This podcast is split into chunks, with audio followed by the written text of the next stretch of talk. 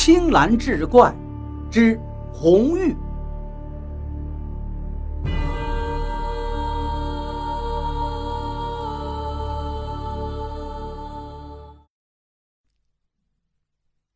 孽畜，休要在这里花言巧语，蛊惑人心！一旁的道长一手掐诀，一手持剑，就要上前。苗志远一回身就挡在红玉面前：“雨儿，快跑！志远哥哥，不要惊慌，你闪开，莫伤到你。这小道士的道行还伤不了我。”红玉却将苗志远推到一边。自己直面持剑而来的道士，他抬手一指，一个“定”字出口，那道士竟如一具雕塑般僵立在那里。啊！妖怪，妖怪呀！苗母仿佛看到了鬼魅般瑟瑟发抖。玉儿，你好厉害！苗志远颇有些意外地说道。红玉看了看对他已是惊惧万分的苗家父母和舅舅，还有那石雕一般的道人，悠悠叹了一口气，道：“世人都说精怪是坏的，是恶的，是邪魅的，却有人真正见过精怪，不过都是以讹传讹罢了。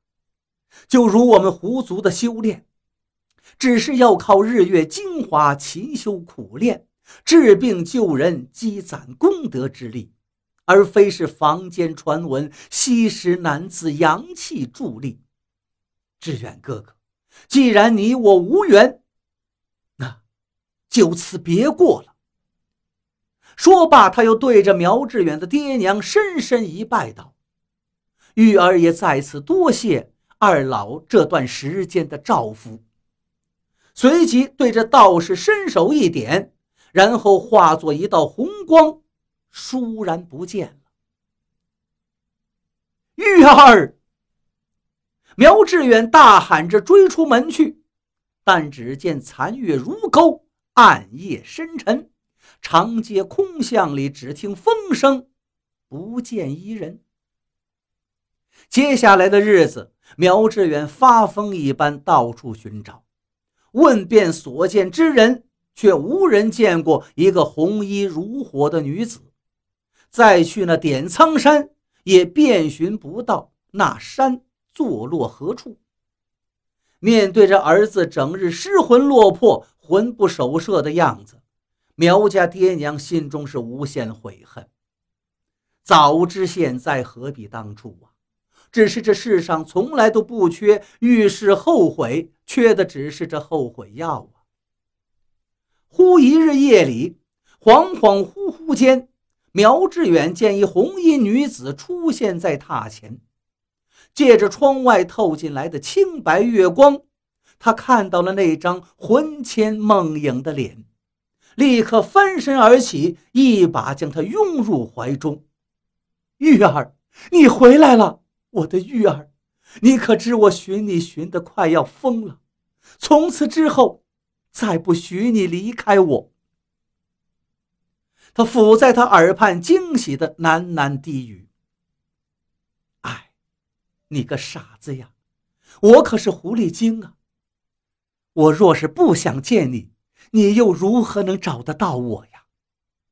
他长叹一声：“回来就好。”回来就好，你走后，爹娘已是万分悔恨，你就原谅他们二老吧。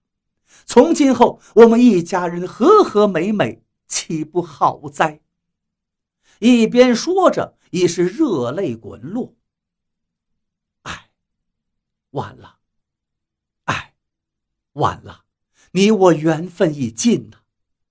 红玉边说边想从他怀中坐起。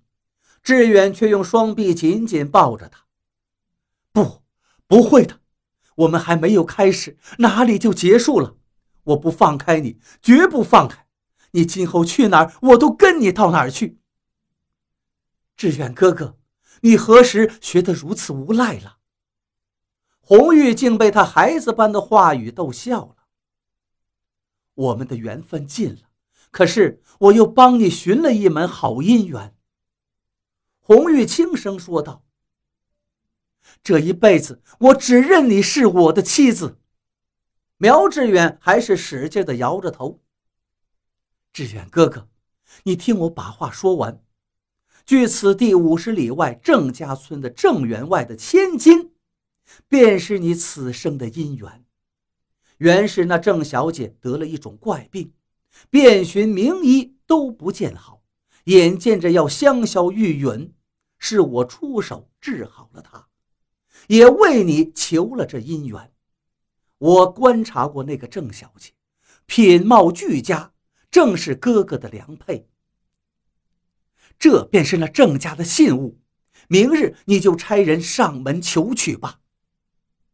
说罢，红玉就要抽身而去。不，这一生除了你，我谁都不娶。苗志远看都不看红玉塞过来的玉佩。哎，你真是我的冤家呀！红玉无奈，抬手在苗志远额间一点，瞬间。苗志远就倒在床上，沉沉睡去。一日清晨醒来，他总感觉脑中似乎缺失了一些什么，只是又记不起来。又看到放在枕畔的龙凤碧玉佩，这才想起了玉佩的来历，便禀明父母与郑家的姻缘。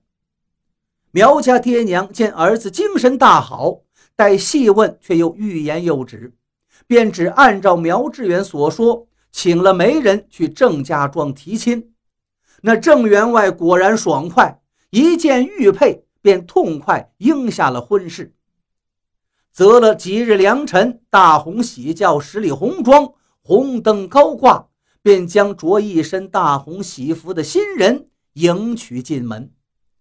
洞房内红烛高烧，红绡帐暖。一对新人是款款相对，屋外清冷的月色下，一袭红衣的纤弱女子，面色清寂，眉眼含波，黑发飘飘，裙袂翩翩。良久之后，一声幽叹，随即化作一道红光，隐在了苍茫夜色中。